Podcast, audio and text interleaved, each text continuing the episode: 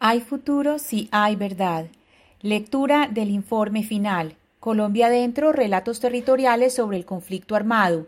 Antioquia, sur de Córdoba y bajo atrato chocoano.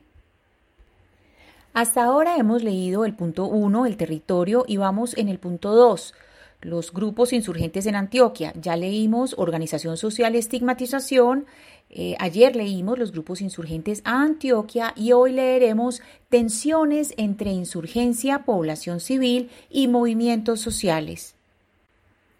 Para estos primeros años de presencia de las insurgencias en las áreas que conectan el Bajo Atrato y el Urabá antioqueño con las tierras del Nudo de Paramillo y el sur de Córdoba y en las zonas cercanas al Magdalena Medio, había afinidad entre procesos sociales y políticos con los ideales e intereses de los grupos armados.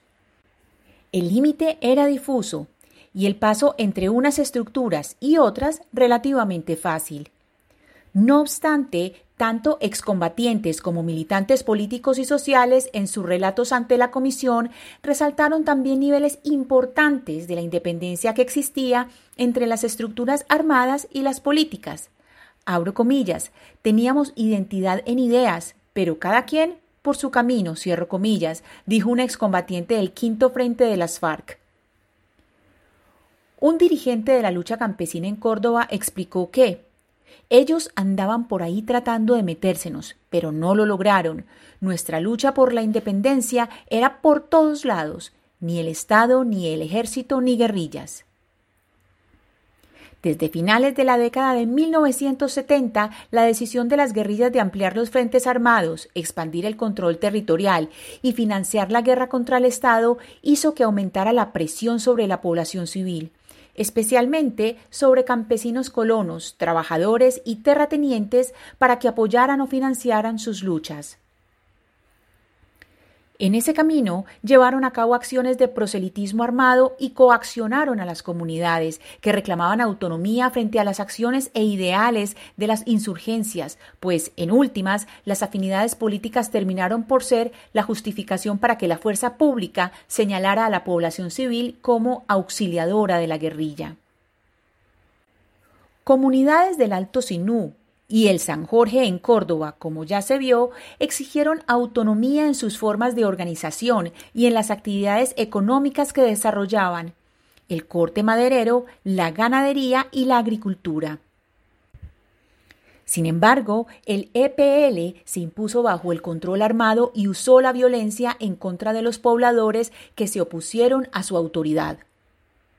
Los asesinatos y masacres de pobladores entre 1968 y 1969, acusados por la guerrilla de ser colaboradores del gobierno, originaron un desplazamiento masivo de las comunidades campesinas e indígenas de la región del Alto Sinú a las zonas urbanas de Tucurá y Tierra Alta. En Urabá se dieron tensiones con sindicatos y organizaciones alineadas con el Partido Comunista o conjuntas de acción comunal y organizaciones sociales que estaban ligadas a dinámicas institucionales o tenían relaciones con partidos políticos tradicionales como el Partido Liberal. La postura del EPL consistía en pelear contra todo lo que sonara a sistema.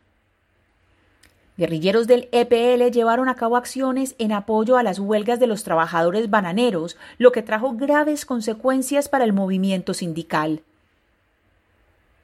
Esto facilitó que las élites locales y el Estado asociaran sindicalismo con insurgencia y que se diera una fuerte represión por parte del ejército a huelgas posteriores.